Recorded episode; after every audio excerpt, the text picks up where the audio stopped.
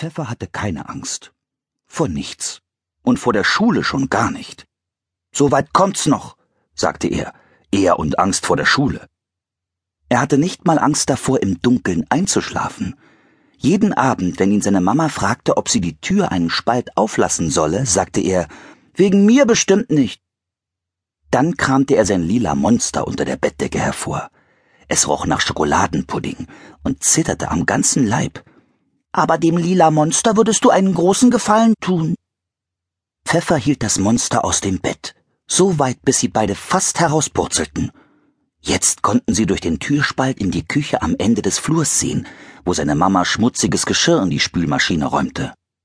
Siehst du, sagte Pfeffer zum Monster und patschte seinen lila Kopf. Dort ist unsere Mama.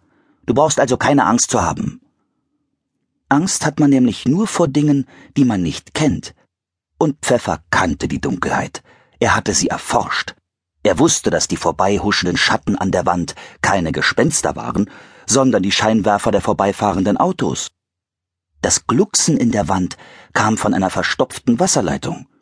Und wenn draußen ein Kind laut und scheußlich schrie, war das gar kein Kind, sondern nur Muschel, die Katze von seinem besten Freund Olli, die sich mit Buschel stritt, der Katze von seiner besten Freundin Paula.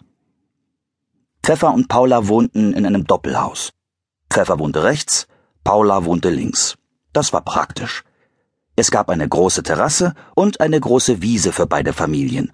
Und damit alles ganz gerecht zuging, wuchs genau zwischendrin auf der Grenze eine Hecke.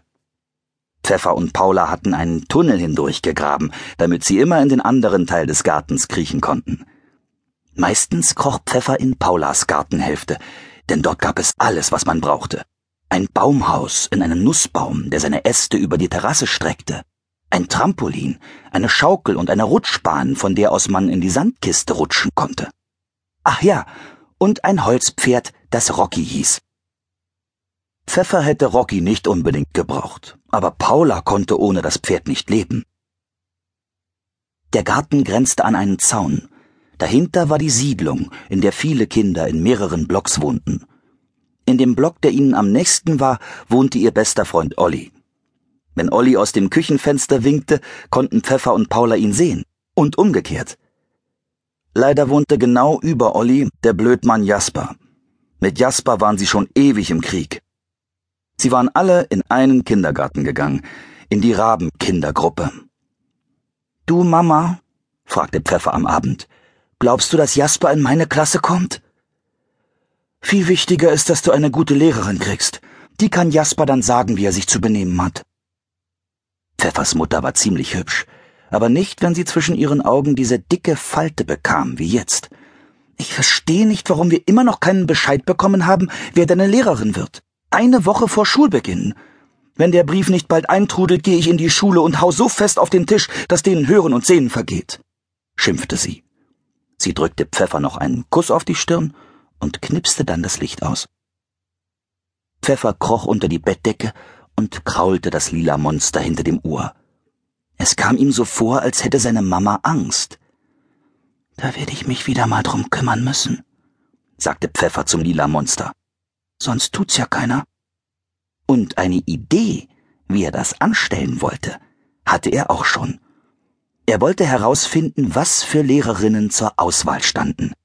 Denn Angst hat man nur vor Dingen, die man nicht kennt. Und er wollte nicht, dass seine Mama Angst hatte.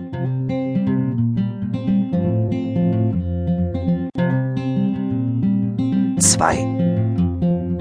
Handschellen, Socken und Zombie-Rülpser. Ich geh zu Paula!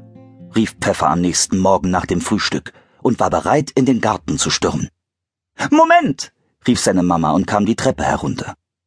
Sie trug einen weißen Kittel und hielt eine Feile in der Hand. Oben wartete eine Kundin, die sich von der Mama die Fingernägel machen ließ. Was willst du denn damit? fragte seine Mama verwundert und zeigte auf den Skihelm auf seinem Kopf und den Rucksack. Brauch ich, sagte Pfeffer, für die Forschung. Ach so, sagte Mama und ging hinaus auf die Terrasse. Über die Hecke hinweg besprach sie sich mit Paulas Mama, die wollte am Vormittag auf die Kinder aufpassen. Paulas Mama saß den ganzen Sommer mit ihrem Computer auf der Terrasse unter dem Nussbaum und lächelte die Kinder